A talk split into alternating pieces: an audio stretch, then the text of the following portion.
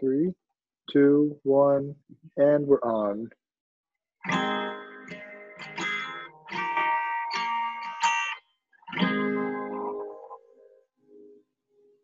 Hello, everyone. Welcome to Bedtime English. 大家好，欢迎收听睡前英语，我是 JJ。我是 Benji。今天的节目呢，我们来给大家讲一个非常有趣的故事，叫《白鹭》。嗯，嗯那，今天的故事有有没有预言呢？呃，今天的故事有预言，呃，是 "Do not be too hard to please, or else you may have to be content with the worst for nothing at all." Do 我再 not 说一 be 遍 too hard to please, or else you may have to be content with the worst, or nothing at all. 嗯嗯，Veggie，这个预言的中文意思是什么？可以讲一下吗？ Yeah, of course. 中文呢，就是说不要把眼光放得太高，眼高手低的话，你最后有可能只会得到最差的，甚至什么都不会得到。嗯，原来是这个意思。嗯，好的也。是有道理。嗯，嗯，那我们开始今天的故事吧。好的。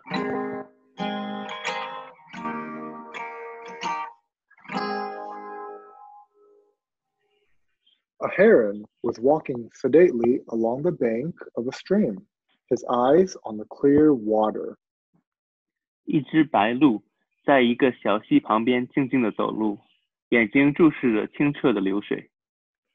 His long neck and pointed bill were ready to snap up a likely morsel for his breakfast.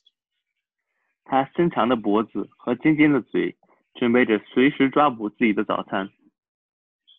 The clear water swarmed with fish, but Master Heron was hard to please that morning. 清水之中到处都是鱼，但那天早上白鹭特别难取悦。 No small fish for me, he said.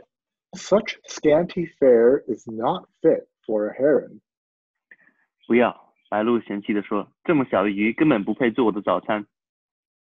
Now a fine young perch swam near. ”过了一会儿，一条河鲈游到附近。 No, indeed, said the heron. I wouldn't even trouble to open my beak for anything like that. 不要，白鹭又说：“这么小的鱼不值得我的麻烦。” As the sun rose, the fish left the shallow water near the shore and swam below into the cool depths toward the middle. 太阳慢慢的升起，浅水里的里面的鱼也渐渐的从岸边离去了，游到更阴凉的水里。 The heron saw no more fish and at last was reluctant to breakfast on a tiny snail. 白鹭见所有的鱼都游走了，只能不情愿的抓来一只蜗牛作为早餐。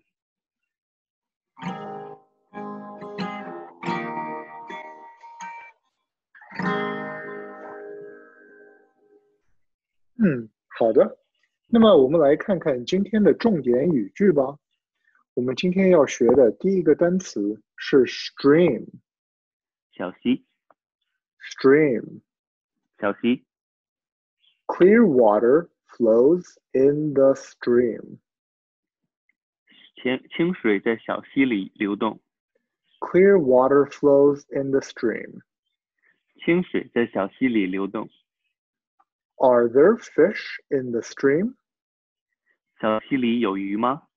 Are there fish in the stream? 小溪里有鱼吗？我们学的第二个单词是 shallow。浅薄， Shallow. 浅薄， The water in the pool is shallow. 池里的水很浅， The water in the pool is shallow. 池里的水很浅， Is the ocean shallow or deep? 海水是深还是浅？ Is the ocean shallow or deep? 海水是深还是浅？我们学的第三个单词是 shore。岸边， Shore. 岸边， The bottle got washed up shore. 瓶子被冲上岸了， The bottle got washed up shore. 瓶子被冲上岸了。 The children love to play by the seashore.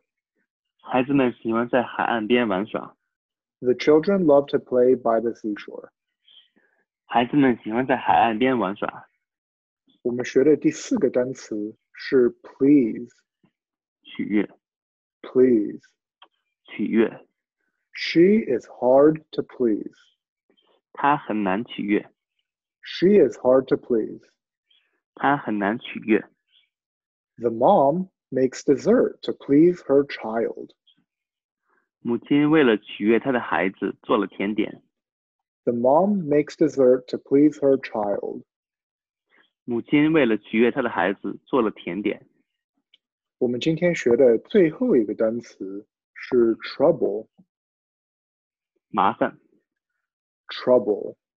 麻烦， Does this trouble you? 这个麻烦你了吗？ Does this trouble you? 这个麻烦你了吗？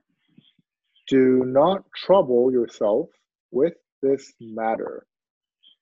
不要为了这件事麻烦你自己， Do not trouble yourself with this matter. 不要为了这件事麻烦你自己。